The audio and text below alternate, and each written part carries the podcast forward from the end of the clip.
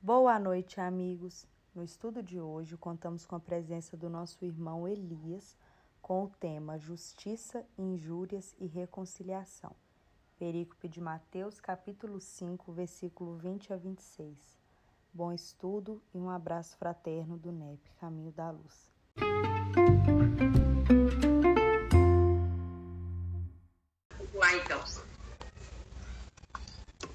Jesus, mestre querido, mais uma vez aqui, agradecidos, Jesus, muito agradecidos por nos dar paciência, por nos tolerar, por permitir, Senhor, que nós estejamos aqui no teu nome, estudando, te conhecendo um pouco mais. Ser conosco esses instantes, para que possamos, Senhor, manter essa sintonia fraterna, amiga, entre que esses elos se apertem cada dia mais, se fortaleçam e que nós possamos estar aqui sempre, apesar de nós mesmos, estudando e para que possamos trabalhar, vivenciar o teu evangelho.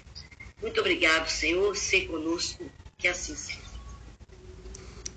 Vamos lá então, né, gente? Temos aí o nosso amigo Elias, vocês vão gostar demais da conta, que vem lá de Goiânia hoje, chegou cedinho aí, pegou o voo cedo, chegou aí para poder nos, nos, presentear aí com essa fala. Nós estamos aqui dando bobeira, até agora com ele.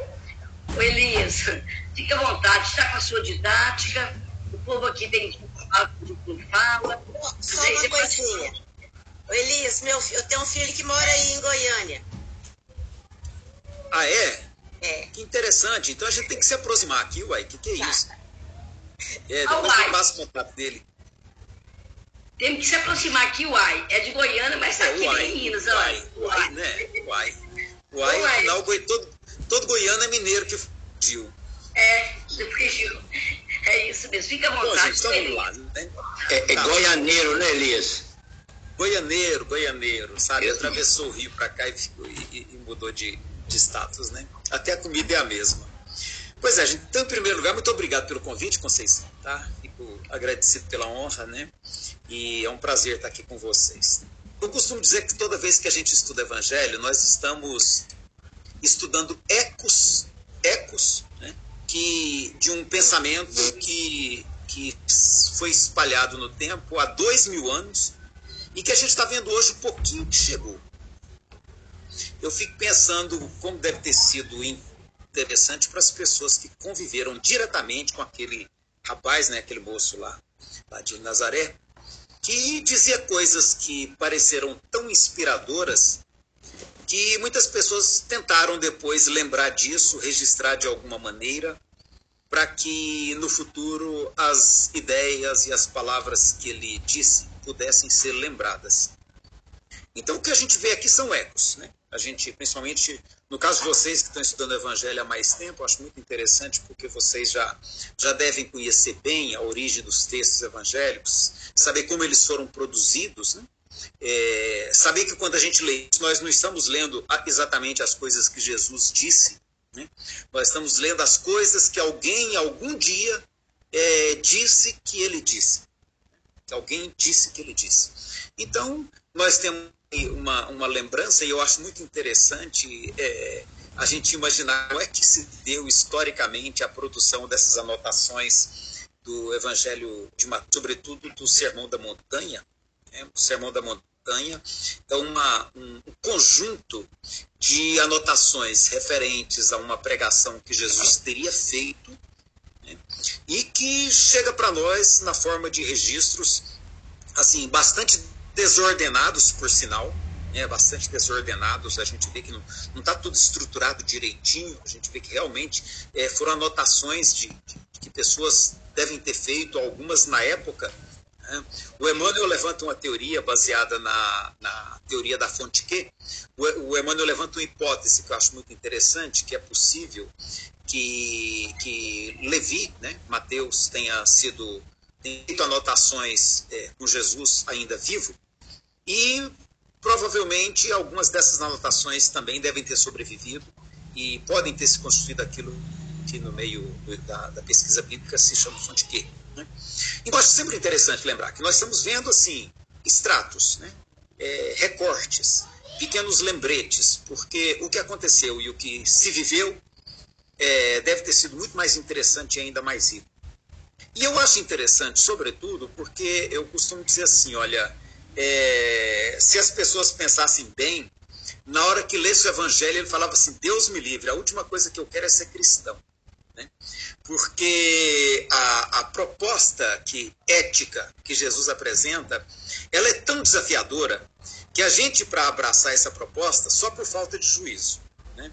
Porque eu às vezes até brinco, falo assim, olha, meu maior medo da vida, eu vejo o pessoal falando, ah, que vontade de encontrar Jesus. Uma vez eu ouvi o Haroldo falando, né, eu achei interessante, ele falando assim, que saudade de Jesus, eu, na hora eu brinquei. Falei, eu, hein, eu morro de Jesus, eu quero a distância. Já pensou se eu, ele aparecer aparecer aqui na minha porta, tocar a campainha, eu chegar lá, encontrar aquele cara lá diferentão, eu falo, ó oh, Elias, vem, eu vim aqui conversar com você, né? Eu quero que você vende essa porcariada toda, assim, que você juntou com uma aposentadoria, reparte lá com o pessoal da Vila Mutirão, e vem e me segue, porque tem muito trabalho para fazer. Deus me livre, o que, que eu faço agora, né?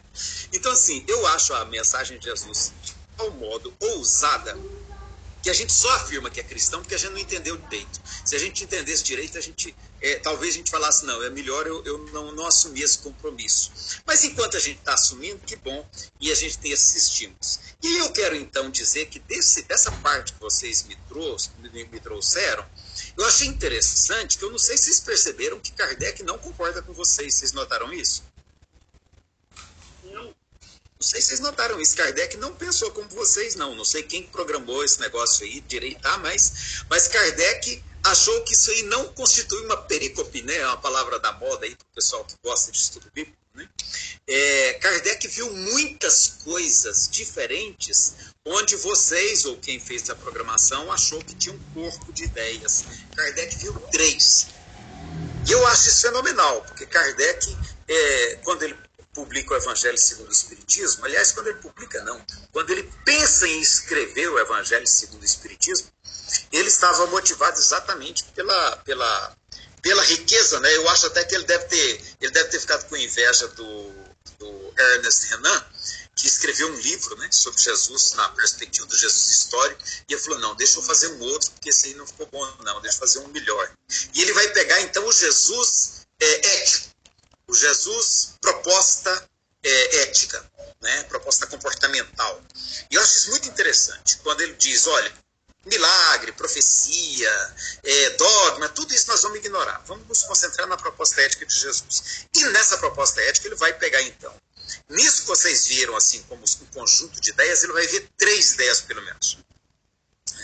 Ele vai ver pelo menos a, a, a, a ideia do amor aos inimigos, né? Ele vai ver a ideia do amor aos inimigos, ele vai ver a ideia da brandura e da condição, é, vamos dizer assim, de, de, de, harmonia interior, de paz interior, como sendo uma, uma, uma, uma possibilidade para nós em vida, e ele vai, é, vai ressaltar o sentimento de misericórdia como sendo um sentimento essencial para nós, seres humanos. Então, eu acho muito interessante quando ele pega essas três ideias e, e, e assim, é, abre com essas três ideias três capítulos diferentes do Evangelho segundo o Espiritismo.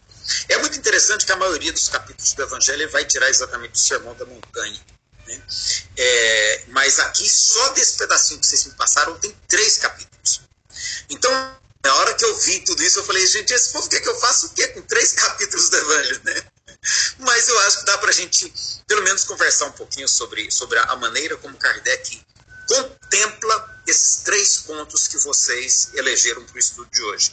É, eu quero destacar, eu preferi usar o texto da Bíblia de Jerusalém, é, eu tenho a do, a do, do Haroldo, eu tenho a, a, coletânea do Saulo, mas eu gosto da Bíblia de Jerusalém porque eles têm um esforço extraordinário, é um grupo de pesquisadores pesquisadores, de cientistas, que fazem questão de manter é, uma, uma versão sempre mais atual do texto, tendo em vista as, a diferença de tempo que tem. Né? Enquanto o Haroldo preocupou em ser mais literal e trazer o espírito da época, eles trazem mais no sentido de, de, de serem fiéis à ideia como nós podemos compreendê-la hoje. Né? Então são abordagens diferentes e nesse sentido eu acho, eu acho muito interessante que a Bíblia de Jerusalém nos ajude a situar em relação à, nossa linguagem de hoje, né? E aí eu pego logo o título que eles deram para essa parte que vocês separaram. Ele, é, eles colocam assim: a, no, a nova justiça é superior à antiga. Aí eu fiquei assim, engraçado, né? Eles, eles, eles vêm como justiça. E achei interessante que vocês também colocaram isso no tema de vocês, justiça. Oh, oh, e tenho um ponto que ele não viu. Ele, ah. Só um minutinho, é, só um minutinho, eu vou te escrever só uma coisa. É, o, o nosso roteiro de estudo, ele está seguindo aquele livro do Mínimos, é, não esqueci o nome, a síntese do Novo Testamento. Então a gente segue né, aquele, aquele, aquele, aquele roteiro. Aí hoje é esse tema aí. Aí a gente não escolheu aleatório, não foi na sequência. Uhum. Não, é interessante. Eu achei interessante essa diferença, porque mostra como que tem diferentes olhares, né? E, e essa diferença de olhares, ela é interessante. Né? Um, um, olha, é, vê uma coisa... Aliás, até isso é interessante na escolha de Jesus por parábolas, por usar muito parábolas, né? É, tem um pastor evangélico, um teólogo, teólogo protestante, que ele diz que Jesus é, sem dúvida, o maior inventor de parábolas que, de toda a literatura mundial. E é mesmo, né? Jesus, ele, ele, ele, ele, ele adota isso como método. Né? Faz colocações que a qualquer momento pessoas diferentes lendo, ter diferentes perspectivas, entenderem de maneira diferente, né? cada um de acordo com a sua necessidade naquele momento, com a sua reflexão. Isso é muito interessante. Né? É, então, então, primeiro, é, achei interessante que a, a ideia de justiça, Kardec não conseguiu ver nesse trecho a ideia de justiça. Ele viu mais a ideia do amor, né, como eu disse, do amor aos inimigos, da brandura e da condição de paz interior e, ao mesmo tempo, da misericórdia. Ele viu esses três aspectos. Mas é, é curioso que também a Bíblia de Jerusalém eles destacam justiça. Eles vão dizer que a nova justiça é superior à antiga. E eu arrisco dizer que o que eles estão querendo dizer aqui é isso que eu estava também tentando dizer para vocês, que a proposta ética de Jesus ela é uma proposta ética absolutamente inovadora, porque pela primeira vez na história nós vamos ver alguém propor amar o próprio inimigo. Sabe, pela primeira vez na, na história religiosa nós vamos ver alguém propor que a gente faça o bem a uma pessoa que nos odeia. Pela primeira vez nós vamos ver alguém propor que a gente ore por aquele que nos persegue e nos calunia. Eu acho isso um grande diferencial na proposta ética de Jesus. Tá? Para mim, é, é, são assim os. Porque o restante, amar ao próximo como a si mesmo, isso já existia, isso era antigo. Né? É, ser caridoso com as pessoas em fragilidade, em vulnerabilidade social, isso também já existia, também já era antigo. Né? Isso vem lá da tradição antiga. Né? É, você se preocupar com as viúvas, com os órfãos, com o estrangeiro, tudo isso já existia. Agora, é, amar a Deus acima de todas as coisas, tudo isso existia. Agora, amar ao inimigo, esse aí não tinha não, gente. Esse aí não tinha. Né? Então eu acho que é um diferencial extraordinário e que a, o pessoal lá, os colegas lá que cuidam da, da tradução da, da, Bíblia de Jerusalém, entenderam como sendo que a, essa nova justiça é superior à antiga. E eu diria assim, a proposta ética de Jesus é superior a tudo que a gente já tinha visto e tudo que a gente vê até hoje. Por incrível que pareça, até hoje, essa é a parte da proposta de Jesus que mais ainda é, causa estranhamento. Né? E, e, e, a gente vê que ela é pouco explorada porque ela é realmente muito desafiadora. Né? É, e, e, é muito interessante que na doutrina espírita ela vai encontrar acolhimento, Kardec vai destacar como sendo um dos capítulos. a mais vossos inimigos. É, é muito desafiador. E aí eu quero então pegar os três pontos que Kardec identificou. Com relação ao amor aos inimigos, ele pega o, o, o versículo 20, lá da, do, do, do Mateus, né? Quando ele diz: é, Com efeito, eu vos asseguro que se a vossa justiça não exceder a dos escribas e dos fariseus, não entrareis no reino dos céus. Ele pega esse tópico e vai juntar com aquele outro lá, do, do, do amar os vossos inimigos, né? E vai criar um capítulo só para isso, que é o capítulo 13. Onde ele vai colocar esse trecho é, mostrando a necessidade de a gente retribuir o mal que as pessoas nos façam com alguma forma de bem que nós possamos fazer em favor dessas pessoas.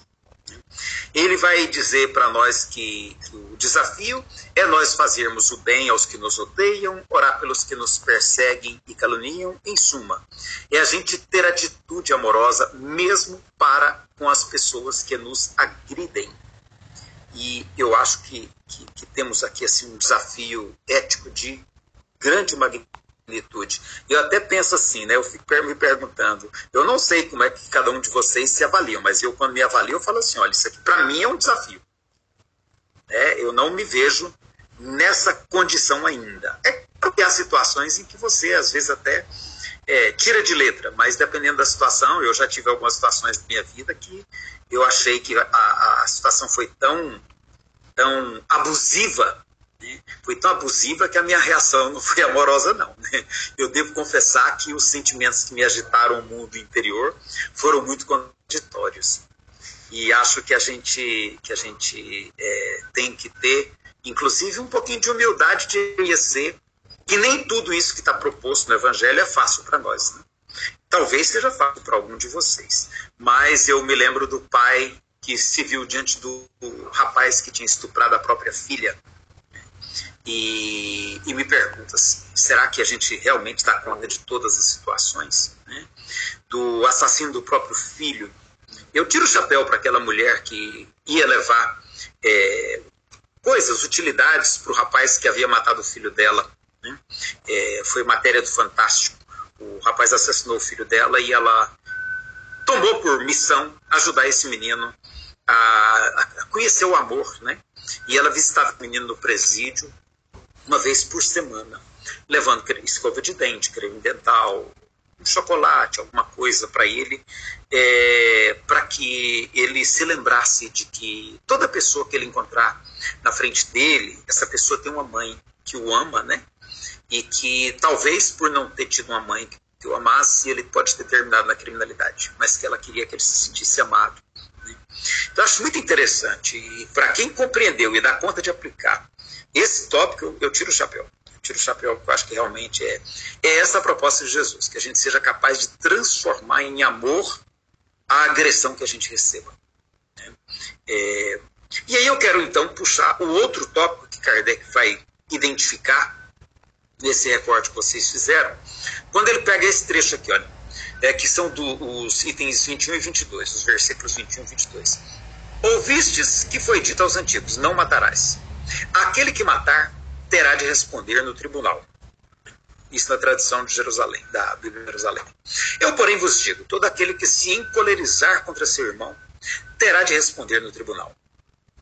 Aquele que chamar ao seu irmão cretino, tá? E aí o cretino aqui o Kardec prefere manter a palavra original, que é raca, o Haroldo também, né? É, mas tem o, tem o, o, o, Pastorino, o Pastorino prefere tra, tra, traduzir como tolo. Então, assim, é alguma palavra ofensiva que alguém diga contra nós, que alguém o que a gente pode dizer contra alguém ou que alguém diga contra nós. Né? Aquele que chamar o seu irmão de raca, ou tolo, cretino, estará sujeito ao julgamento do sinédrio, que é o conselho de sábios é, do, do judaísmo. Aquele que lhe chamar louco terá de responder na hiena de fogo, né? Ou seja, no, no vale lá onde, onde se queimavam as imundícies de Jerusalém, e onde muitas vezes eram jogados corpos de animais para serem queimados, ou até corpos de pessoas crucificadas que eram depois lançados ali para serem queimados. Então, é, é, é muito interessante essa, essa passagem. O Kardec vai associar isso com Mateus 5 e também com Mateus, é, Mateus 5, capítulo 5, versículo 5, que é bem-aventurados os brandos e pacíficos, os brandos, e com o Mateus 5, 9, que é bem-aventurados os pacificadores. Então Kardec vai associar isso. Né? E ele vai, então, criar um capítulo no Evangelho para explorar esse assunto, que é o capítulo Bem-aventurados os que são brandos e pacíficos. E vai é, destacar essa parte aí para analisar nossa postura é, em relação às injúrias e violências que às vezes praticamos uns com os outros. Então é muito interessante, eu peguei dois trechos do comentário de Kardec que eu acho importantes. Quando ele diz assim: olha, toda palavra ofensiva exprime um sentimento contrário à lei de amor e de caridade, que deve presidir as relações entre os homens e manter entre eles a concórdia e a união. É que esse tipo de sentimento, né, entretém o ódio e a animosidade. É, então, qualquer palavra ofensiva que a gente use nas nossas conversações, é, essas palavras entretêm o ódio e a animosidade. E por isso, Jesus recomenda que elas sejam evitadas. Né? É, e até diz mais, né, que nós somos julgados pelas palavras que nós dizemos. E aí ele comenta mais: por essas máximas, Jesus faz da brandura, da moderação, da mansuetude, da afabilidade, da paciência uma lei. Então é muito importante isso também. Né? Então, ser brando, ser moderado, ser manso, ser afável, ser paciente, ele coloca como um imperativo, um imperativo ético de, de toda pessoa que se propõe é, a, a, a abraçar né, a abraçar essa, esse modo de vida que ele propõe a partir do Evangelho. E condena, por conseguinte, a violência, a cólera e até toda expressão descortês de que alguém possa usar para com seus semelhantes. Isso aqui é fantástico, sabe? É, assim, é, é como se fosse um, um código de vida, né? código de vida. Bom, é, eu não sei como que como vocês preferem conduzir, se vocês querem discutir esses é, cada um separado, né, ou, ou, se querem discutir em conjunto, como vocês preferem. Porque de repente eu estou seguindo aqui e vou passar para o terceiro para depois discutir, mas é melhor discutir um por um, né? O que, que vocês acham? Querem discutir esse primeiro? Como é que vocês preferem fazer? Alguém, alguém aí, gente, quer falar alguma coisa, um comentário, uma pergunta? Ou nós podemos deixar continuar e a gente vai levantando a mãozinha para quiser. Porque são três ideias, né? Eu vou explorar como três ideias. De repente a gente vai discutindo uma, uma cada vez. O amor aos inimigos, essa questão da, da, da brando e pacífico. Não, a, a Ismar levantou a mão. É, só voltando no, no comecinho lá na sua introdução, quando você falou que realmente se a gente soubesse o que, que é estudar o Evangelho de Jesus, nós nunca teríamos abrido a Bíblia. Eu concordo plenamente com você, mas nós já tivemos, com certeza, nossas últimas reencarnações, nós ficamos com essa Bíblia fechada, né? E é, é essa dificuldade, é, é, o primeiro passo aí de amar o inimigo, de, de conseguir segurar a língua na hora necessária, né? de não falar essas palavras que ofendem, que agridem. É essa prática desse evangelho é que nos deixa ainda atordoados, porque estou é, falando de mim, né? É, como é difícil, como é difícil a gente ouvir isso aqui, né? Não chame o seu, seu irmão de tolo, de louco, de né, cretino, retardado, porque uma mínima palavra pode marcar uma pessoa para uma vida inteira. E como isso é difícil. Como isso é difícil. Né? Mas quantas reencarnações nós vamos precisar para realmente segurar a língua nesses momentos. O que, e o que parece quando a gente lê que é uma coisa tão fácil. Não, o outro me xingou, eu vou ficar calada, mas na hora você não fica calado de jeito nenhum, né? Silmar, eu quero até pegar um exemplo, sabe? Que ontem, ontem enquanto eu estava é, é, fazendo uma leitura no texto do Kardec para a gente poder conversar hoje, né?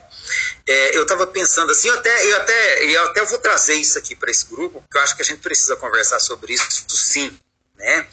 É, assim, eu não sei como vocês perceberam o nosso comportamento, o nosso modelo de conduta enquanto espíritas nesses últimos anos aí com base na política.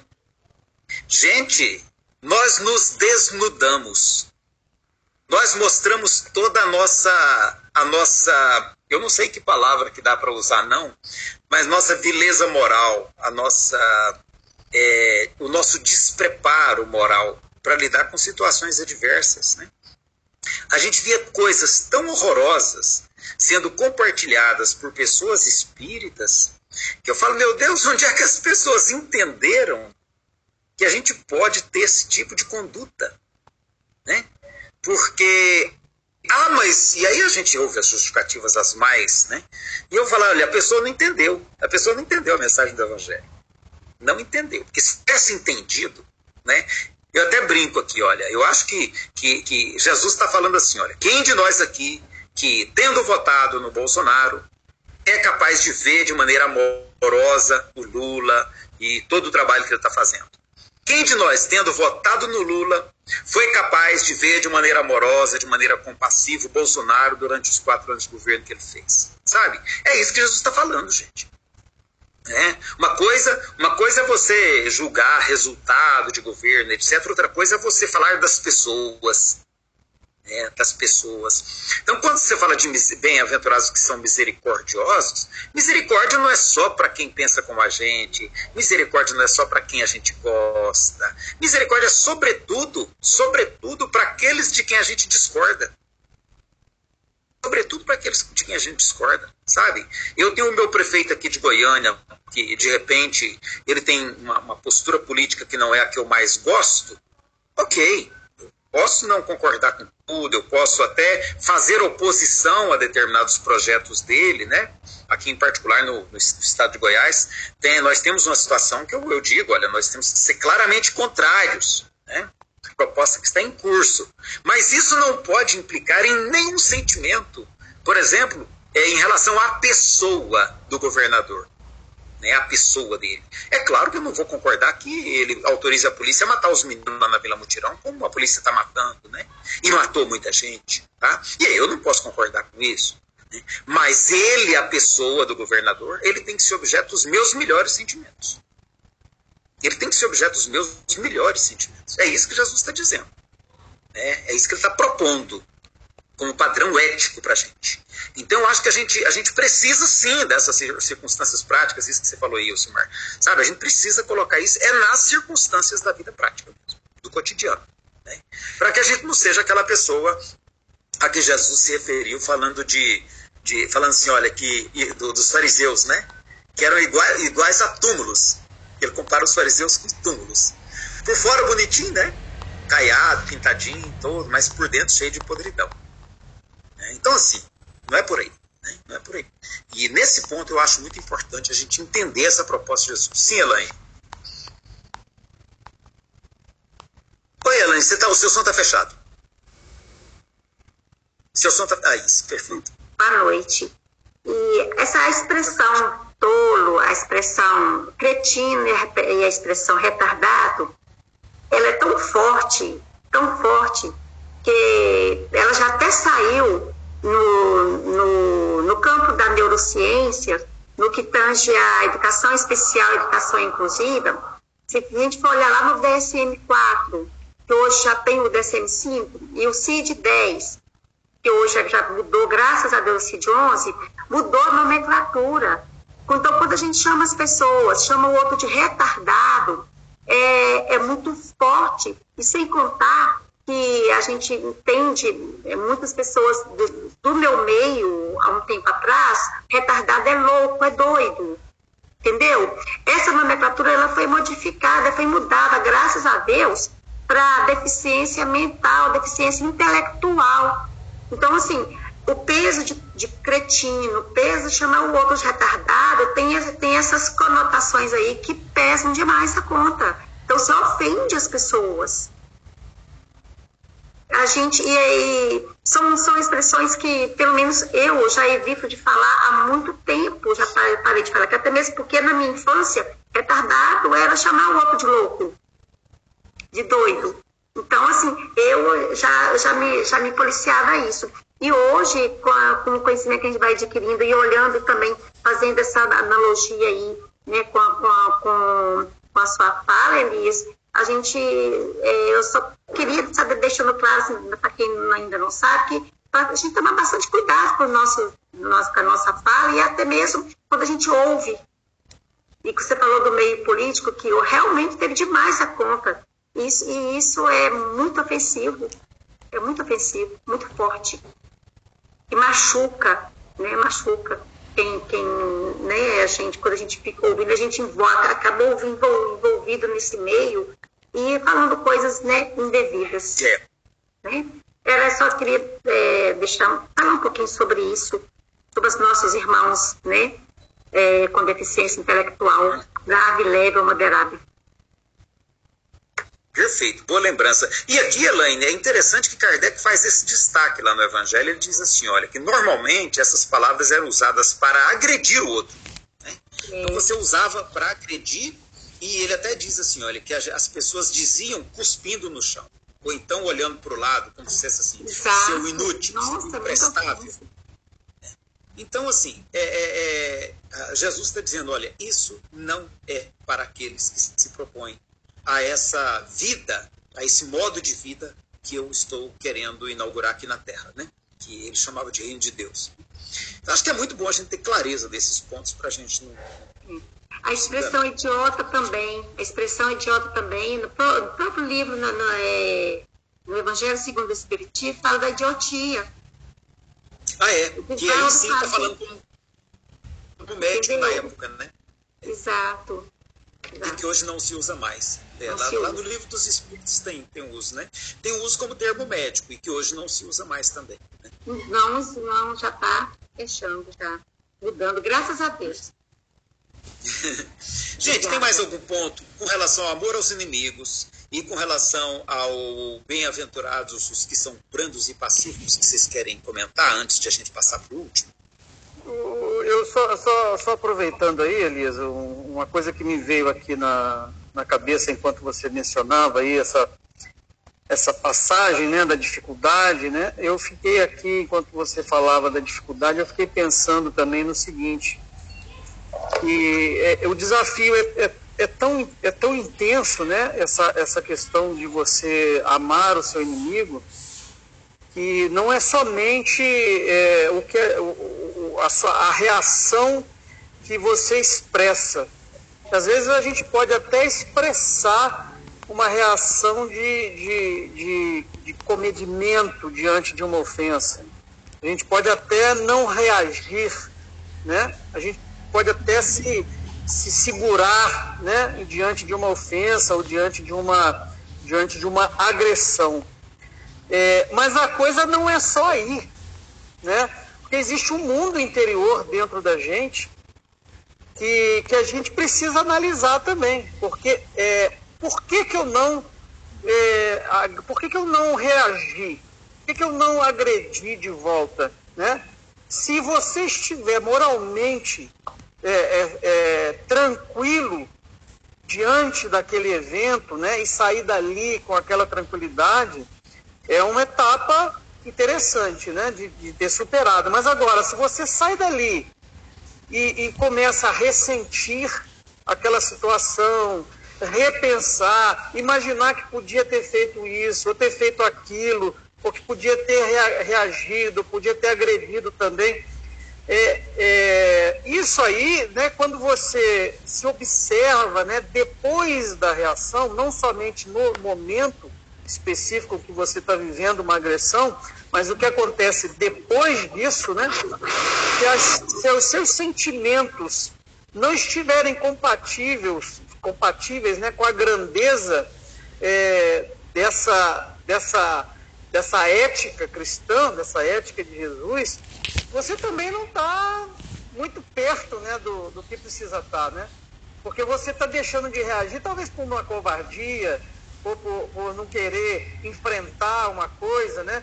E você fica ressentindo aquele monte de situação na sua cabeça, aquilo vai criando um monte de demônios internos que você não consegue é, vencê-los, enfim, aquilo vai te, vai te consumindo a alma também, né? Então, é, é, é, é enquanto você falava, eu só queria fazer esse comentário, porque o desafio, ele realmente me foi me vindo na cabeça aqui que realmente não é só ali, aquele momento, né? Ah, eu não reagi, então tirei nota 10 aqui na prova. Não. Calma que. Como é que você depois se sentiu, né? Você se sentiu em paz, tranquilo, joia, mas você ficou olhando para aquela pessoa, ah, aquela pessoa podia ter. Então, já que eu não consegui fazer aquilo, vamos deixar que ela. Vamos, e começa a pensar mal da pessoa, né? Isso também não está você não está avançando muito, mesmo que mesmo que você não ali não tá não, não, não tenha reagido, né? E eu, eu acho um problema sério que a gente vivencia na, nos meios sociais nossos é exatamente esse. É você não ter uma reação, seja ela qual for, na hora. Porque depois adoece, né? E aí o retorno é muito pior. A reação vai ser muito contrária se a gente não tiver uníssono com a, com a, com, a, com, a, com o momento, né? E depois o que está lá no fundo da nossa alma. Depois o que, que vem por trás disso é muito mais difícil. É lógico, você não vai sair batendo todo mundo que você tem, te agride, que te ofende, né? Mas o baixinho, ah, sim, senhor, né? Eu te perdoo. É, ah, é um. Ele estava num mau momento, ele estava assim, então. Ah, não vem, pra mim não funciona isso, não. É a linha tênue entre ser pacífico e passivo, né? É muito, ah, é, sim, muito é. é. É, muito, é muito pequenininha. Essa, essa linha é muito pequena. Então nós temos mesmo que ter essa, esse entendimento maior, né? Porque eu sou muito mais falar e depois voltar e reconhecer que falou demais do que não falar. Mas, tia, é por isso que nós temos que estudar o Evangelho, sentir e viver. É. é isso é o homem velho que a gente tem. É, é. E eu queria aproveitar essa, esse comentário, então, para mais uma vez trazer Kardec, né? Para nos ajudar a compreender essas nossas reações. E ele vai dizer assim: olha, que tem três níveis, né? É, é que a gente pode. E aí, essa divisão em três níveis, claro que ela é didática, né, gente? Na verdade, isso é um contínuo, é um aprendizado. Primeiro, é, pela, pelo que a gente aprende no Espiritismo, nós somos espíritos em evolução. Então, é claro que nem tudo a gente está conta. Nós estamos aprendendo. Aliás, a gente veio para esse mundo para aprender um pouco mais. Então, a gente está aqui em, em tarefa de aprendizado. Primeiro ponto. Então, é natural que a gente não dê conta de todas as situações. É natural. Porque se a gente tivesse dado, dado, dando conta de todas as situações, a gente já nem, talvez nem estivesse reencarnando aqui mais, ou reencarnasse aqui só para determinadas missões muito especiais, o que eu não sei se é o caso de alguém aqui desse grupo. Né? Eu acho pouco provável. Tá? Mas assim, é, não, estamos todos em aprendizado. Elias, esse grupo aqui é todo assim, tá todo nesse contexto aí, ué. É, eu imagino. Eu desconfio que a gente mais ou menos que nem eu, né? Se tiver alguém mais santo um pouquinho aí, ótimo, é bom até porque ajuda a gente um pouco, né? Mas então assim, então Kardec coloca assim, olha, que em muitos de nós, determinadas conquistas, a gente está longe sequer de pensar nelas, sabe? A gente nem consegue perceber que o problema existe. A gente nem consegue. Às vezes a gente agride as pessoas e nem percebe que está agredindo. Né? Ontem eu estava numa discussão no grupo espírita, surgiu, rolou uma discussão é, quente aqui agora, que nesse momento no meio espírita vai pegar fogo, né, gente? Nós temos três questões calientes né? É, é, no, no, cenário político aí que, que vão fazer os espíritas brigar muito. Né? Nós temos a discussão da descriminalização do aborto, nós temos a descriminalização das drogas e nós temos o, o projeto de lei lá que altera o Código Civil para que pessoas homoafetivas não possam é, se casar ou adotar, ou adotar filhos. Então nós temos três temas calientes, muito calientes, e que o meio espírita pega fogo. Então ontem num, num grupo de, de, de, discussão eu achei muito interessante assim, como que, que as pessoas elas se permitem é, se agredir umas às outras dentro de um grupo espírita, né? É, e, e, assim, de maneira, de maneira é, bem, bem, bem violenta mesmo, né? Mas eu estava observando, as pessoas que fazem isso, normalmente elas não percebem que tem um problema ali naquela conduta. Elas acham que elas estão é defendendo a verdade.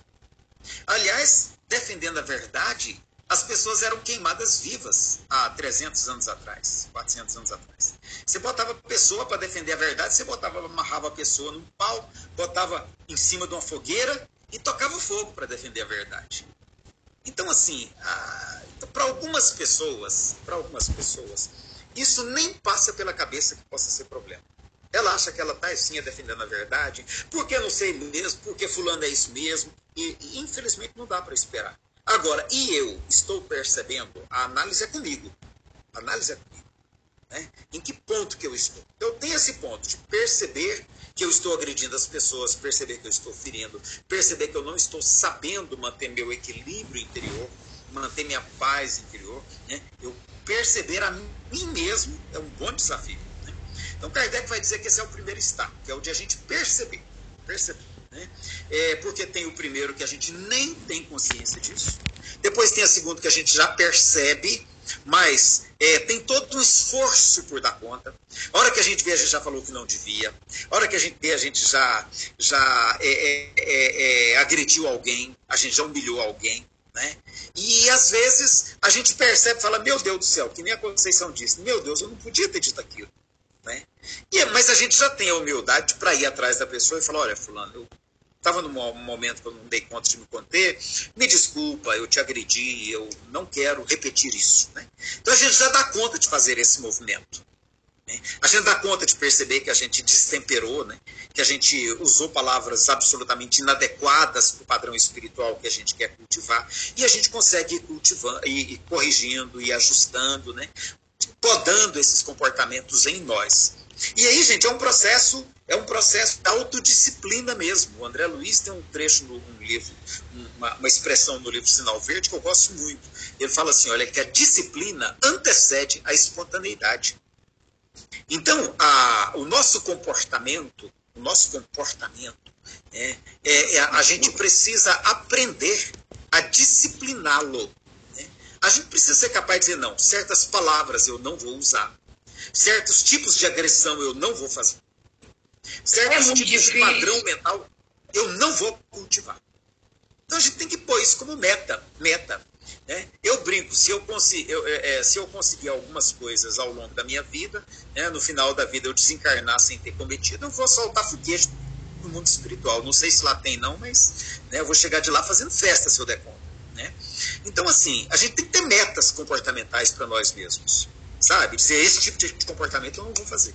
Né? E lutar para isso. E lutar para isso. Né? O Kardec fala assim, que é o segundo estágio, quando a gente tem consciência e já é capaz de lutar para promover essa melhoria em nós. Né? Reconhece o verdadeiro espírito, a transformação moral, pelos esforços que emprega para domar suas inclinações más. Né? E o terceiro nível, que ele vai dizer assim, é aquele em que o trabalho está feito. Aquele que na hora que é agredido, ele fica com dó da pessoa e dá vontade de dar um abraço, fala, o que, que foi, Você está nervoso com quê? Não, vem cá, o que está acontecendo com você? E é capaz né, de estar tá numa outra condição tá, que faz com que ele se mova de maneira amorosa em relação mesmo a quem o agride. Então, eu penso que é bom a gente entender que esse é um processo. É um processo. Mas que a gente tem que ter clareza de onde a gente quer chegar. E é isso que Jesus né, parece que apresentava aos seus discípulos, que, pelo visto, pelas anotações que nos chegam, parece que é essa ideia. Jesus propunha um modo de relacionamento em sociedade onde a gente é, considerasse né, que nenhum de nós teria o direito de ofender a quem seja. E que mesmo aqueles que nos maltratassem, que nos tivessem por inimigos, que a gente fosse capaz de ter uma postura amorosa com essas pessoas. Eu acho isso é, é, é interessante como meta, como ideal de vida em sociedade. Sim, eu senhor. Tá, tá Você está com o áudio fechado, Ismar. Tá. É, eu, para mim, a melhor parte de envelhecer foi esse amadurecimento desse pensamento. Não é, é alguém fala alguma coisa há 10 anos, não sei, há poucos anos atrás eu tinha coragem de voar no pescoço do sujeito. Hoje eu já penso assim, gente, pra quê, né? não vou nem abrir a boca, porque eu não vou, eu, eu não vou ajudar, eu só vou atrapalhar e vou ficar mal depois. Porque Nossa, eu, eu ainda vou no pescoço. eu evoluí mais que você. Aí, então, assim, hoje eu já penso assim, se eu responder no mesmo nível, eu depois, eu ainda fico mal ainda. Ou seja, eu, eu já acho que eu estou reconhecendo algumas coisas. Algumas já coisas. aprendeu a correr na briga, Ilcimar? corro, agora eu corro, que antes eu era no filho virada no giraia. A hoje eu já corro, corro muito. E outra coisa, se eu tenho, outra coisa que eu aprendi também com a, a idade, se eu tenho o direito de ser feliz, eu também tenho o dever de não fazer o outro feliz. Então, quando eu consigo, consigo perceber isso, a gente evita muito problema na vida. Porque eu já penso assim, ó, se isso não é bacana, a pessoa não vai gostar que eu tô fora. Então vamos evitar. Se eu não posso ajudar, também não, não atrapalho. É, é, é esse o sentido, então, de já estar reconhecendo alguma coisa. Não é isso, eu já não faço mais. É essa, essa disciplina que você falou aí. é disciplinar o pensamento. Às vezes um pensamento ruim na, na, na cabeça, eu já penso assim, esse pensamento não é meu e fala com o irmãozinho. Não, mas é seu sim, Ilcimar. Não, não, não, não tem, tem não peça ilusão, Ilcimar. A culpa não é do obsessor, não, Ilcimar, não, é nossa. Eu, assim, ó, eu te dei passagem, agora você volta, porque eu já vi que você está aqui, então não, não precisa me ajudar, porque eu não quero mais. Porque isso aí não é meu, pode ir embora. Eu já consigo perceber. Eu acho que, que isso é uma grande, um grande passo. O Emmanuel tem expressão, Wilsomar, em relação a isso que eu acho linda. Ele diz assim: olha, nenhum de nós tem como evitar que um pensamento é, é, passe pela nossa mente, né? Mas todos nós podemos é, de, é, impedir que ele se instale. Né? Que ele se instale e nós podemos impedir, é, que, é, evitar alimentá-lo, né? Então acho isso também muito interessante. A Cristina levantou as mãos, Cristina, sim. O Elias, é, interessante, eu não sei se tem a ver com a idade agora, né? Mas, assim, esse, essas metas comportamentais, eu tenho preocupação por causa da minha saúde mental. Você entendeu? Para me ficar mais tranquila, para não ter aquelas, aqueles arrependimentos que podem trazer angústias. Então, eu preocupo muito comigo isso atualmente, sabe? Então, assim, e olha que eu sou te falar bem, tá? Mas eu tenho medido muito o que, que eu vou falar agora. E tenho conseguido, graças a Deus, viu? Nos adoece, né, Cristina? Tô falando com você, Eli. Tô falando com você que esse povo aí é bom. Eu tô longe disso aí, ó. Eu ainda quero voar no pescoço, eu ainda não sinto tão mal diante da coisa, eu ainda não tô correndo tanto de briga. Eu tô longe desse povo aí, tá tudo adiantado. Ô, Conceição, vou contar uma história, vou contar uma história engraçada aqui. Esse dia eu estava no, no, no, no, num grupo de trabalho e uma confusão, a, a turma brigando. Eu falei, ô, ô, pessoal, o negócio é o seguinte: a ofensa, quem define aqui é o ofendido, não é o ofensor, hein? A, a, a frase fez um sucesso tão grande, você, você não tem ideia como que eu me arrependi disso. Agora, eu, qualquer coisa que eu falo lá, tu, oh, tá lembrado lá daquela frase? Você tá me ofendendo. É, mas, mas, é fato, mas é fato, é aquela história de quem bate é que lembra, né? Quem apanha é que lembra. É. é. Isso aí você poderia traduzir dessa maneira. Quem apanha é. está lembrando, o que ofende esquece. Então é mais ou menos assim. É, a, a, Elizabeth postou aqui, olha, é, uma observação para nós. Ela acrescentaria essa questão do amadurecer, né? É, amadurecer com a doutrina espírita que faz toda a diferença. E aí, e assim, eu acho isso muito interessante. E, e, e eu acho que a proposta que Kardec apresenta pro, de estudo espírita mesmo, né? É que a gente use esse espaço, esse espaço da reflexão, dos nossos encontros periódicos, como é, ambientes estimulantes para essa, esse processo de reflexão. Né? E que esse é o propósito de, toda, de, de todas as religiosidades, né? de todas as espiritualidades, mas que a doutrina espírita traz para nós, eu acho muito interessante, como a Elizabeth colocou, que assim, a gente tem a possibilidade de ter um processo, inclusive, de reflexão mais racional a respeito de nós mesmos. Né? Isso é muito bom. Deixa eu passar para o último, então, gente, para sobrar um tempinho para a gente conversar sobre ele, então. O terceiro ponto que Kardec vai entender nesse recorte que, que, eles fizeram e que, e que é muito interessante é o que ele vai usar para compor o capítulo que chama Bem-aventurados que são misericordiosos. Então, relembrando aqui. O primeiro, amor aos inimigos. O segundo, ser brando e pacífico, né? ter atitude de pacificador ser aquele que ajuda a estabelecer a paz e não o conflito. Né? Porque, ah, e eu, eu acho bom lembrar disso aqui, a palavra de Jesus é bem-aventurados os pacificadores.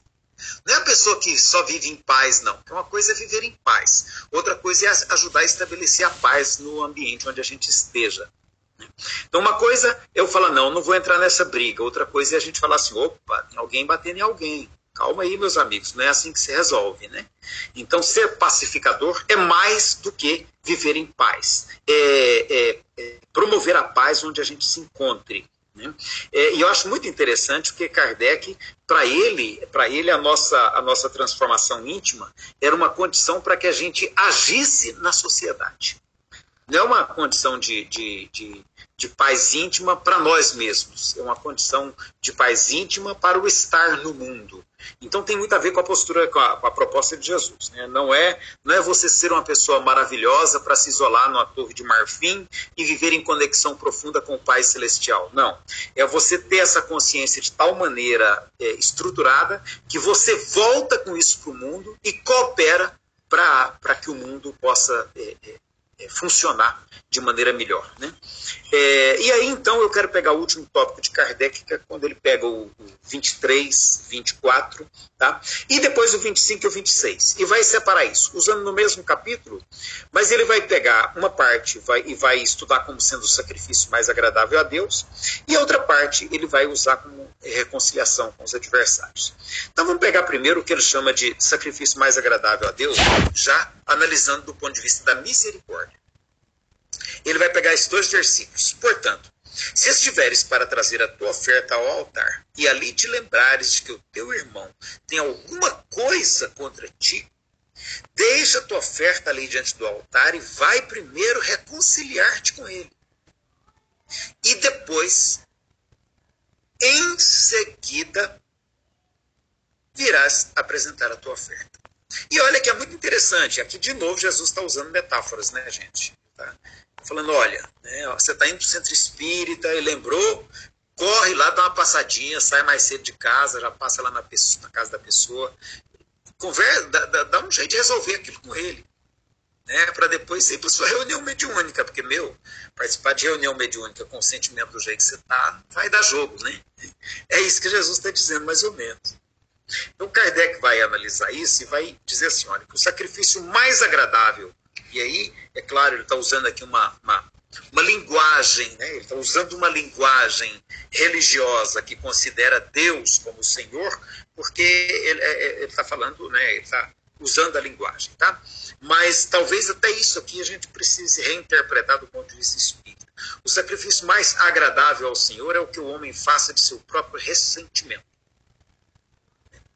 Então, assim, é, qualquer, qualquer é, demonstração de espiritualidade que a gente entenda, que a gente possa fazer, é, ela, ela passa sobretudo pela maneira como nós lidamos com os nossos ressentimentos, com as nossas mágoas, com aquilo que o Eduardo estava comentando aí, aquilo que a gente guarda porque é, alguém agiu conosco assim ou assado. E aí, é, é, Kardec vai comentar: todo sentimento de ódio e de animosidade, né, é, todo mau pensamento contra o seu irmão é um testado de que nós não estamos ainda nessa condição almejada de, de é, pessoas que conseguiram introjetar a ética do Evangelho. Né. Então, a, a misericórdia ela, ela vai ser uma marca, uma marca do cristão é, quando, quando Jesus fala bem-aventurados os misericórdios, que são misericordiosos, ele está dizendo, olha, e, e, é interessante a gente pegar o, o significado da palavra bem-aventurados, né? ela significa felizes. Que Jesus está dizendo assim, olha, feliz é quem é misericordioso. Quem falta com a misericórdia para com seus irmãos de caminhada humana, não consegue ser feliz. É isso que Jesus está dizendo. Né? Então, se nós queremos ser felizes, aprendamos a desenvolver em nós esse sentimento da misericórdia. E, de novo, é misericórdia para com todos os seres, os seres da criação. Né? Misericórdia para com todos os seres da criação é, não é nem só para com todos os seres humanos, é misericórdia, inclusive com os animais, misericórdia para com as plantas, para com a natureza, misericórdia para com esse planeta abençoado que nos acolhe e que a gente é tão descuidado com ele. Né? Então, é esse sentimento de misericórdia para com tudo que é vivo, para com tudo que respira, para com tudo que, que de alguma maneira traduz a presença divina através do, do milagre da vida. Né? Mas, sobretudo, sobretudo com os outros seres humanos, que é a maior prova que a gente tem né, de, de, de, de, de demonstrar essa misericórdia para com outros seres humanos. Então, eu estava vendo aí esses dias agora do, dos alvoroços políticos aí. Gente, vocês já viram como que acontece maledicência de tudo, tudo quanto é jeito?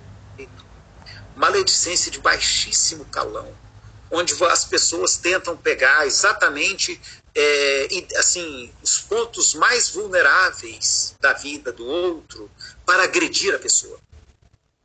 Então, assim, e cadê a nossa misericórdia? Então, assim, olha, gente, de novo, espírita que compartilha essas mensagens de ódio está precisando entender a mensagem do Evangelho e voltar, fazer um autoanálise, fazer uma reflexão, pedir ajuda do psicólogo, tá? Porque isso não é para nós, não. Isso não é para nós, não. Né? Então, eu acho muito interessante, do ponto de vista, então, dessa análise que Kardec vai fazer do que é a misericórdia. Né? E ele vai dizer, então, que o sacrifício, sacrifício mais agradável a Deus é a gente aprender a lidar com os nossos ressentimentos, com as nossas mágoas e não deixar que isso é, afete o nosso sentimento de misericórdia para com o nosso irmão. A Sandra e o André levantaram a mão. Então, primeiro a Sandra, depois o André. O Elias, é, eu, eu, você relatando esse fato aí, até Chico passou por isso, né? Quando eu acho que foi a irmã dele que matou a cachorrinha dele, né?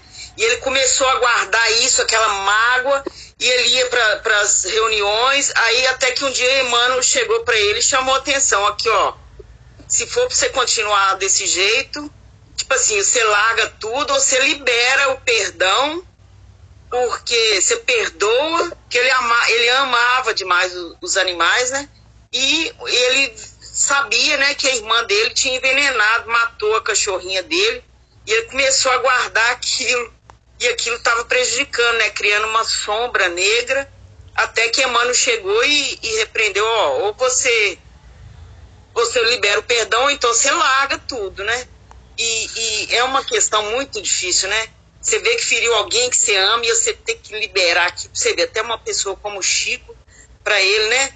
Resgatar aquilo. É igual a Seição falou, tipo assim, é, é complicado, né? A situação. Pra gente... É um desafio para nós, né, Sandra? É desafio para nós, né? O, a, o André, o André também queria falar, André. É, viu, Liz? É sobre é, a, reforma íntima. Ela pode ser enquadrada também como uma, uma um, uh, um sacrifício que é, que, que é agra, agradável por, por Deus, não é? Sim, é, é, inclusive essa expressão, André, é, eu vou aproveitar, foi bom você usar essa expressão e eu vou, vou comentar um pouquinho sobre ela, que eu acho que vale a pena. Né? É, essa expressão reforma íntima, inclusive, acho que a gente tem assim que ter muito, muito, muita clareza, porque a ideia de reforma dá a ideia de alguma coisa que estragou e que a gente precisa consertar, né? Então, assim, eu acho que é interessante a gente pensar que é, é, em alguns pontos pode até ser reforma, sim, mas em outros é bom quando a gente tem consciência, sabe, da nossa condição de aprendizado, sabe? Boa noite, Elizabeth, um abraço.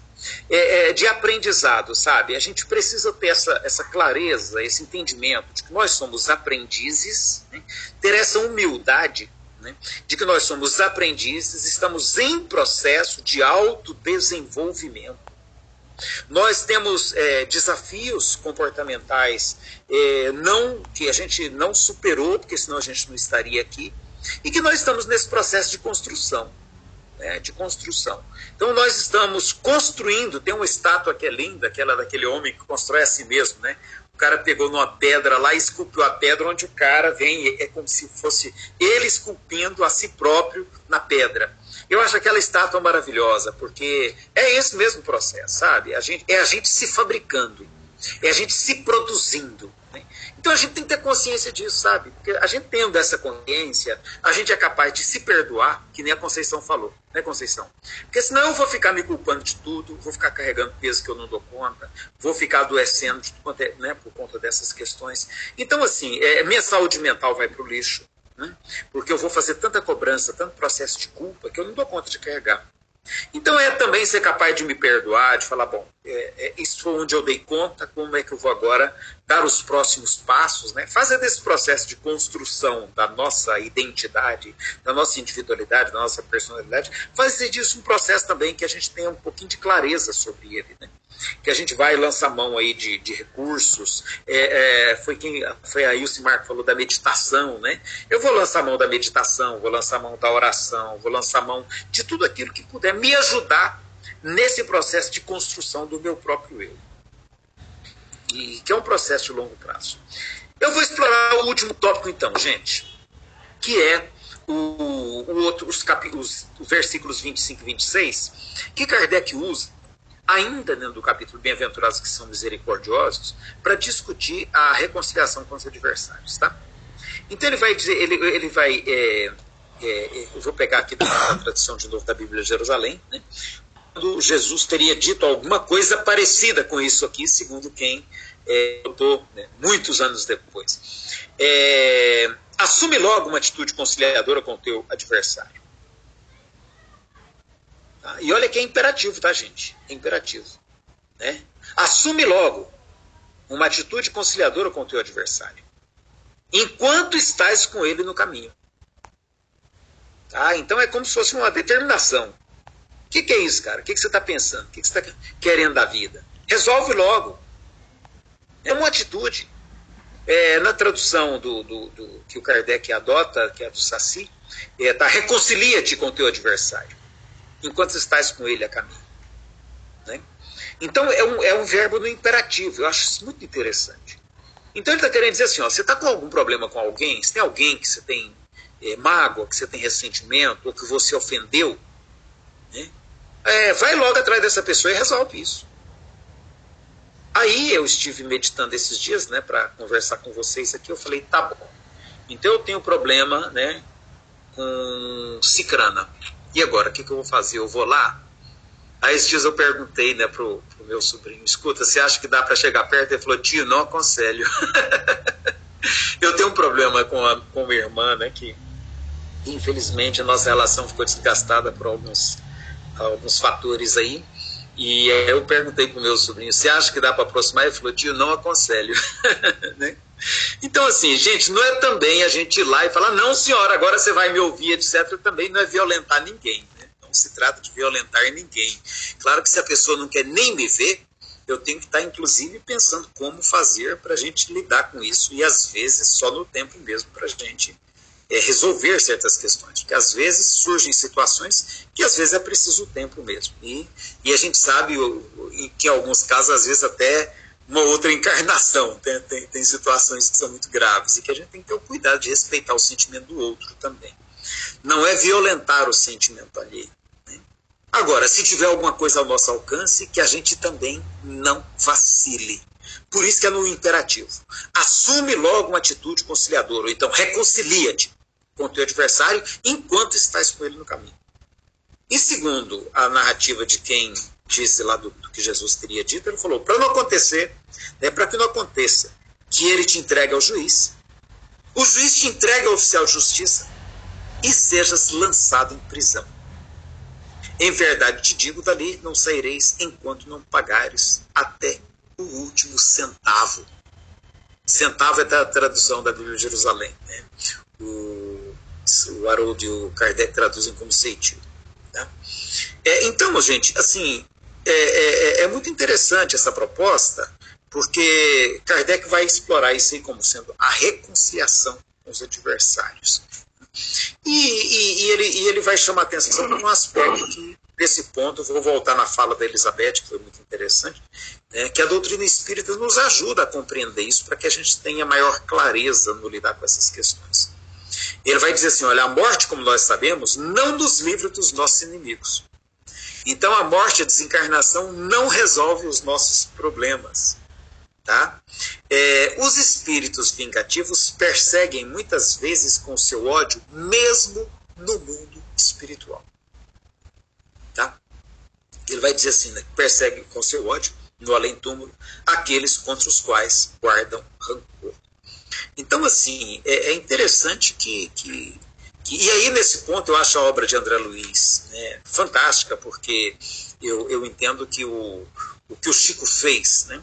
O que o Chico fez foi dar um desenvolvimento a algumas ideias que estavam presentes na obra de Allan Kardec, e ele dando um, desenvolvimento muito mais prático, muito mais é, ilustrativo, para que a gente pudesse compreender melhor como que é a aplicação da doutrina espírita nos nossos relacionamentos interpessoais.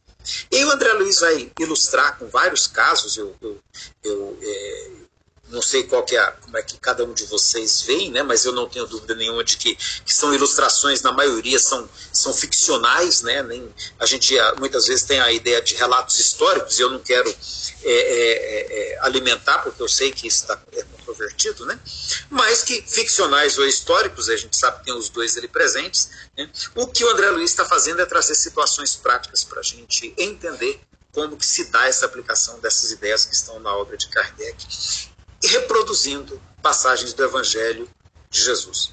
Então é muito interessante essa ideia de que o, o, o ódio ele prossegue conosco para além dessa vida.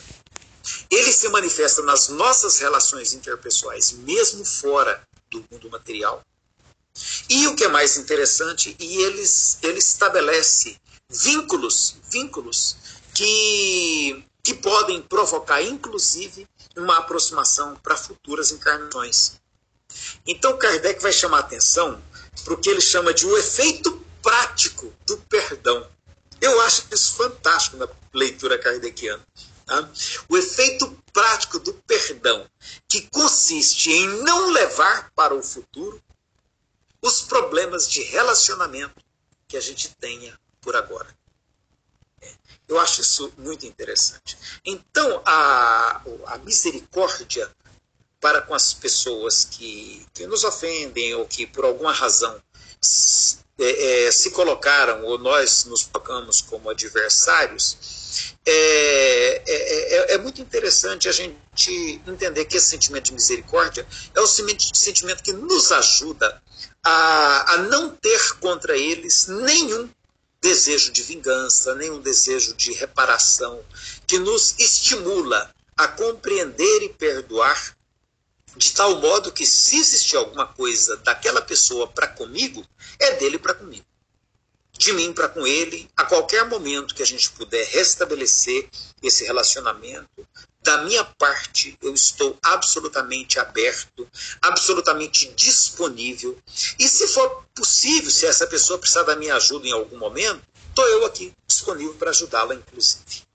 Né? Por mais que o passado tenha sido é, difícil, por mais que a gente tenha se desentendido, né? Estou eu aqui de novo e posso te ajudar em alguma coisa. Né? Então é esse o sentimento de misericórdia que Kardec aponta e que ele entende nessa passagem de Jesus. Né? É, eu queria, antes das minhas. É, estamos com uma hora e dez, né? É, temos 20 minutos. Então eu queria, antes do, do último ponto que eu anotei aqui de consideração, é, abrir de novo para a gente ver como é que a gente entende essa questão da misericórdia nas nossas relações interpessoais. Eu tenho, eu tenho duas, duas, dois comentários rápidos a fazer aqui, Elias, enquanto você falava. A primeira é a seguinte: é fazer uma confissão. As maiores experiências de paz que eu já pude experimentar na vida foram as experiências às quais eu fui capaz de, sinceramente, pedir desculpa para alguém.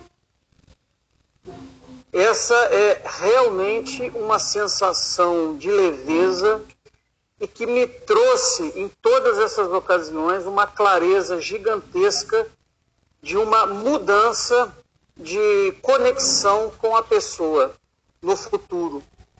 Você percebe que as relações que você tinha até aquele momento específico mudam totalmente a partir do momento que você pede uma desculpa para alguém. Essa é, é uma, uma confissão assim, que eu, é, é uma experiência é, extremamente agradável quando você é capaz de sinceramente pedir desculpa para alguém. É, é, eu estou só fazendo essa confissão porque os seus comentários, a sua, sua, sua mensagem me inspirou a pensar nisso daqui. E uma outra coisa que eu também fiquei pensando aqui é que às vezes a gente, a gente é, no, no, meio espírita, a gente acha, né, e tem muitas coisas escritas sobre isso, né, a gente não acha à toa, mas tem muitas coisas escritas em que a, é, a, gente, a gente projeta no outro um certo problema. Então, assim, às vezes você. É, aí você tem um, um, problema de relacionamento com o teu filho, com a tua esposa, com o teu amigo do trabalho, etc. E a gente, né? Ah, vocês estão aqui para se reconciliar e etc. e tal. E eu, eu não sei se eu concordo muito com isso, porque, na verdade, o que essas, se não fossem aquelas pessoas ali na sua frente, seriam outras.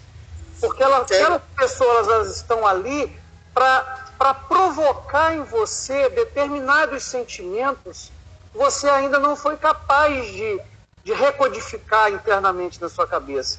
Então, às vezes, você está diante de, de algumas pessoas que lhe causam inveja. Mas se não. Aí você imagina, pô, mas essa pessoa, então, lá no passado eu tive um problema com ela, ou ela foi isso, ela foi aquilo. Começa a criar uma personificação do problema. Mas, na verdade, se não fosse essa pessoa, seria uma outra. Porque o que você precisa pensar não é na pessoa, é, não é personificar naquela pessoa um, um, um, e, e dar, botar um crachá nela lá, um carimbar nela, que eu tive um programa passado. É o que ela enseja em você próprio de um determinado sentimento. Então, se ela está te provocando a inveja, cuide da inveja, não cuide do que você tem ou, ou imaginou ter com essa pessoa no passado, no presente, etc. Né? Se você tem um, um, um, amigo de trabalho que te, que te incomoda, não culpe o amigo, né? Por determinadas situações de raiva, ódio, rancor, ressentimento que você eventualmente tenha. Mas tenta cuidar desses sentimentos que ainda pertencem a você e que você ainda eh, não conseguiu recodificá-los, é, depurá-los né, de uma maneira em que você consiga superar isso. Né?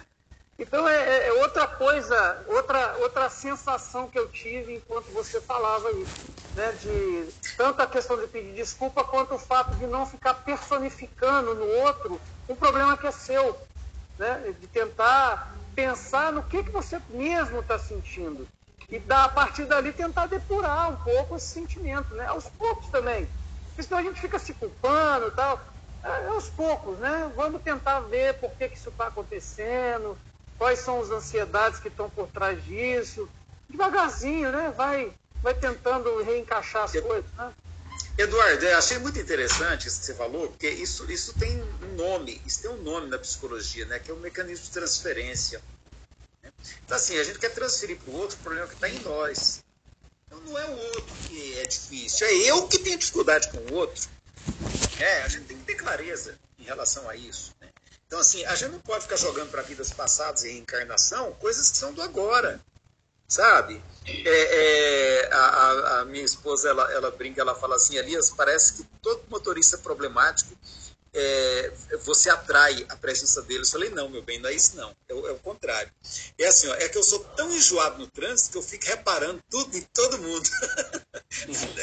então o problema está em mim, não está nos motoristas. Né? Sou eu que sou enjoado, que fico reparando que a pessoa não dá certo, que a pessoa isso, que a pessoa fechou, que a pessoa aquilo outro. Ela dirige, ela nem vê. Ela nem vê o que, que o povo está fazendo. Né? Eu é que sou. Então o problema está em mim. A gente tem que ter esse entendimento. Né? Os problemas estão em mim, não estão nos outros. Né? Aquela pessoa, ah, mas fulano é muito agressivo. Peraí, peraí. Mas o problema não é ele ser agressivo. O problema é eu não ter é, maturidade para lidar com pessoas que agem como ele age. Né? Então, assim, a gente precisa é, é entender que o problema está é, tá em nós. Né? A, a, o, e aí, de novo, a meta, a meta é a gente chegar um dia né, àquela condição que o, o rapaz lá é, ilustrou para nós, né, quando pegaram ele, bateram, maltrataram, espezinharam, é, e aí, por fim, botaram ele na cruz lá, né, botaram lá para morrer. Agora morre desgraçado. Né? E ele vai e ainda fala, né, segundo registraram lá, parece que ele falou mesmo, né, porque o negócio desse povo não ia inventar, não. Pai, perdoa, porque eles não sabem o que estão fazendo. Então, assim, é, esse nível de consciência esse nível de consciência, esse nível de sensibilidade, esse nível de empatia, de ver o outro por esse olhar, sabe? Ele é muito interessante. Ele é muito interessante. A gente não pode. É, é isso que Jesus está propondo. Olha, gente, né? Vamos, vamos viver assim que a gente vive todo mundo mais feliz. Conceição, você queria dizer que tem algo a nos dizer? Eu lembro assim da, da mistura, né, das palavras misericórdia, miséria com coração.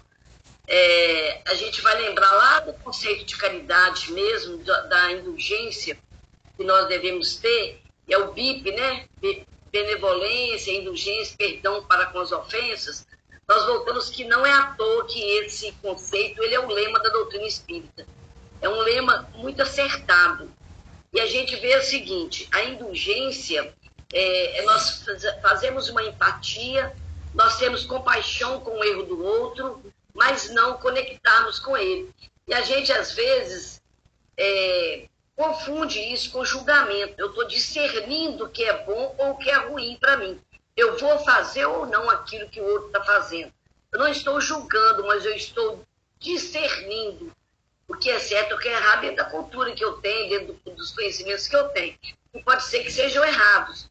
Mas quando nós falamos, por exemplo, com os jovens, cuidado com droga, cuidado com, né, com, com o caminho do, do mal, nós estamos dizendo para ele para ter discernimento na hora que estiver diante de algum perigo nesse sentido.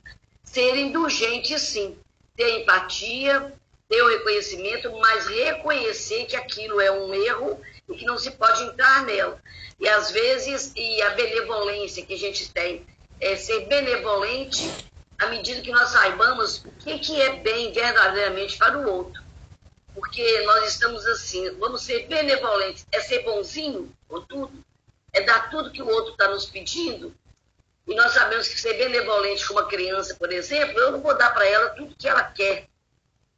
Então, começar a ter esse raciocínio diante é, da, da ação do miserável, né? porque misericórdia é miserável, miséria com coração. Então, você enxergar a miséria com compaixão com amor, né? com, com empatia. Mas aí eu tenho que entender o que realmente seria bem para aquela pessoa, para aquele momento. Que é bem no momento que eu faço assim, é bem que eu atenda até para a hora do jeito que ele quer ser atendido, né? Que a pessoa quer ser atendida. Isso é bem, eu estou, eu estou sendo benevolente com ele? Ou eu seria mais benevolente se eu ficasse mal na fita no momento, né, deixasse de dar o que quer, respondesse, ficasse à altura, me pusesse diante do que está fazendo, e, e, lá na frente você ia ver esse resultado. Então, são três, é o BIP são três questões. o perdão eu acho muito mais fácil de se entender do que benevolência e indulgência. Que nós vamos assim, mascaramos às vezes de bonzinhos, ah, isso é não julgar. Ah, não quero nem saber, não vou nem, não vou nem perceber, não quero nem julgar. E aí não é julgar, é discernir. É com compaixão, com sentimento, mas sabendo discernir. Porque eu penso, se não for assim, nós corremos um sério risco de estar no caminho do erro. E o mal é que nós julgamos, julgamos e sentenciamos.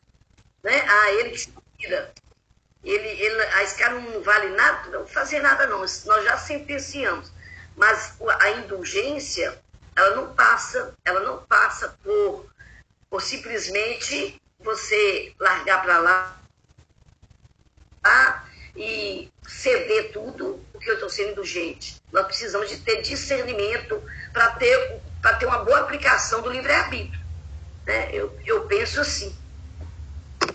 É, inclusive, o Conceição, da sua fala, eu, eu, eu, tenho outra palavra também que eu acho que, que cai muito bem. Eu estava lembrando aqui no início, falei, não, deixa eu comentar isso. Tem um, um método, um método que é muito interessante e, e, que é vendido como, como método, né? que eu acho que a gente pode entender tam, também até como princípio de vida, que é aquele método da comunicação não violenta.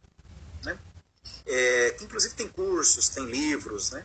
É, e eu acho muito interessante porque aquele método ele consiste num, num, num modo de a gente aprender a trabalhar a, as nossas expressões, o nosso modo de dialogar com as pessoas, de modo que a gente não cometa violência verbal. Né? Mesmo quando a pessoa, às vezes, comete violência verbal conosco. Eu acho aquilo muito interessante. E você falando, me veio também à mente uma outra palavra que eu acho que a gente precisa pensar nela, que é a palavra empatia. Sabe? A gente tem que aprender a ser capaz. Né? E isso não é fácil. Não tem como a gente realmente. É, a palavra empatia é uma utopia. Não há como a gente colocar no lugar do outro. Não há. A gente, primeira coisa é a gente tem que entender que não tem como a gente se colocar no outro. Mas a gente pode, pelo menos, se imaginar no lugar do outro. Né? Se imaginar. Sabe? Porque às vezes a gente é tão, tão bom para julgar e a gente não para para perceber qual foi a história de vida daquela pessoa. Né?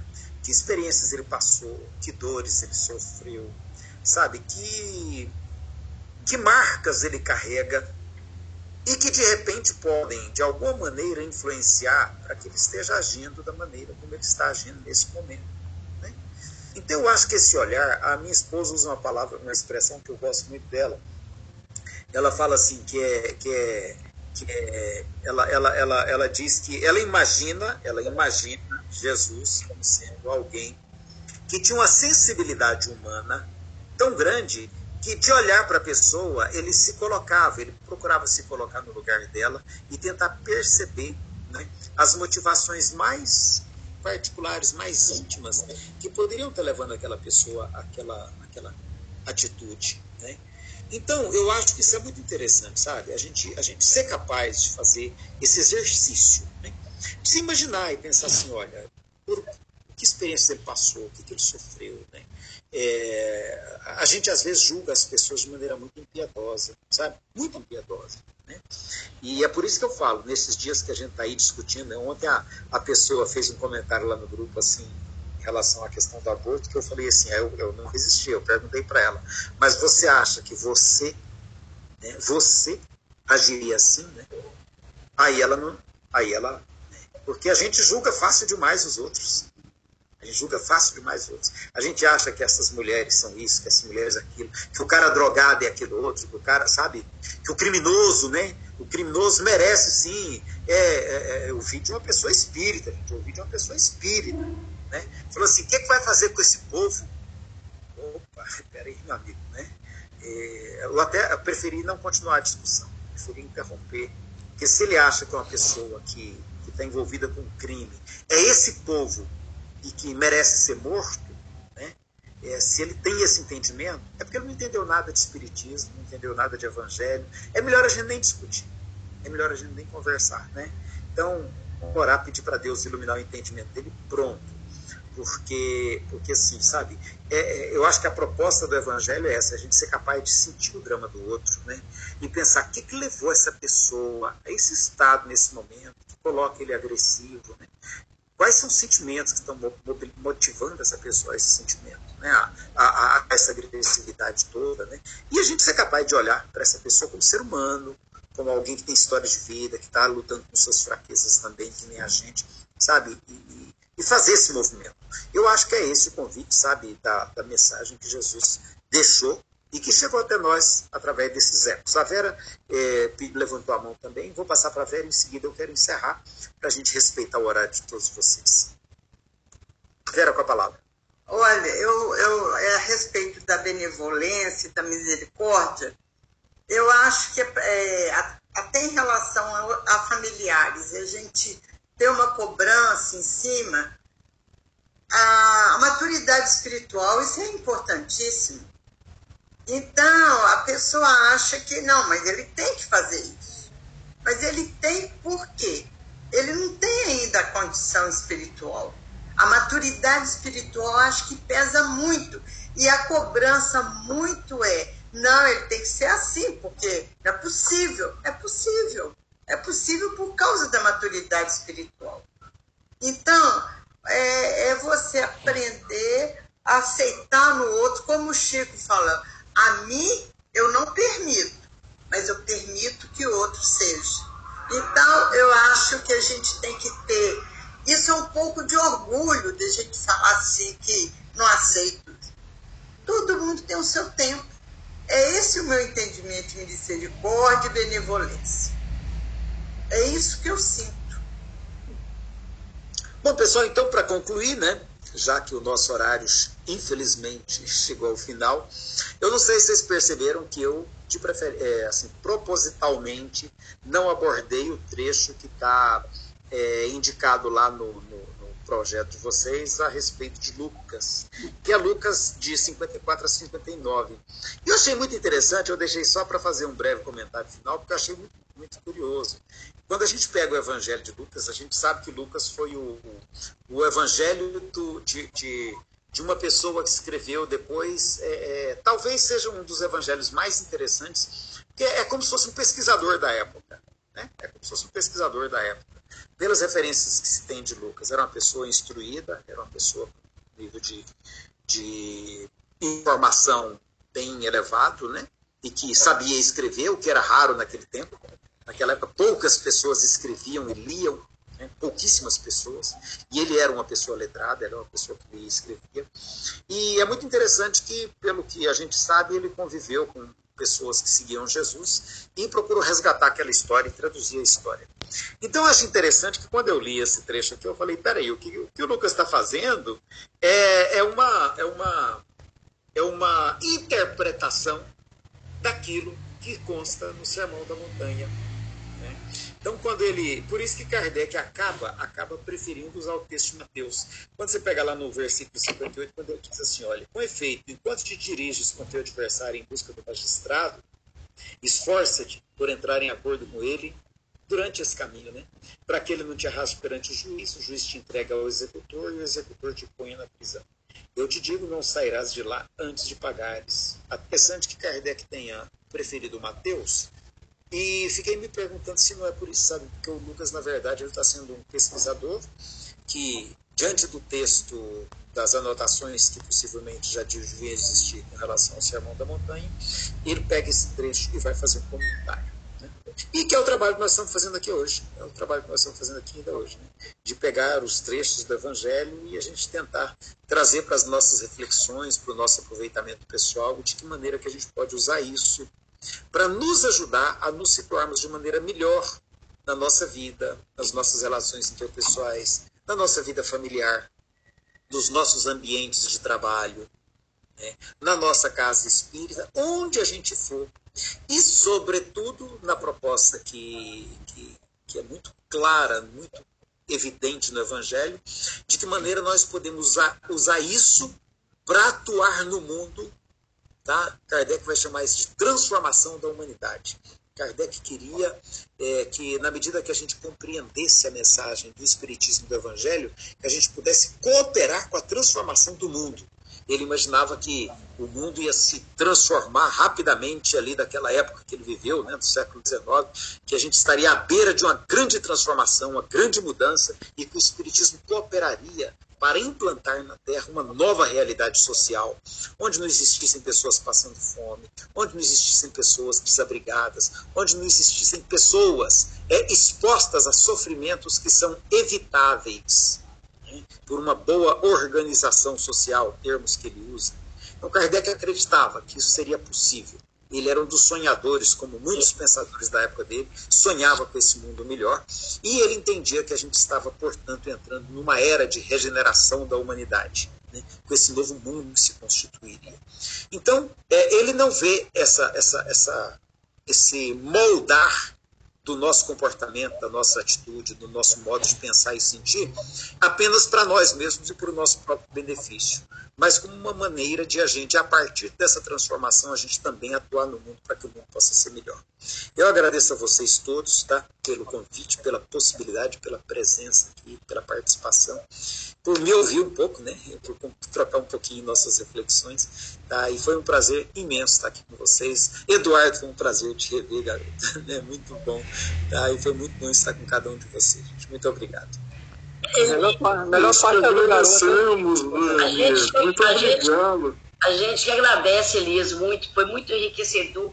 E foi muito bom você trocar, é, tocar em, em Lucas, porque, para mim, esse, esse, primeiro versículo, o, vers, o capítulo, né, os versículos citados de Lucas, onde fala que Jesus não se confortava muito com a hipocrisia, e vem falando lá né, no, nesse capítulo 12 aí, é, hipócritas, saber distinguir os aspectos do céu e da terra, como, pois, não sabeis reconhecer o tempo presente?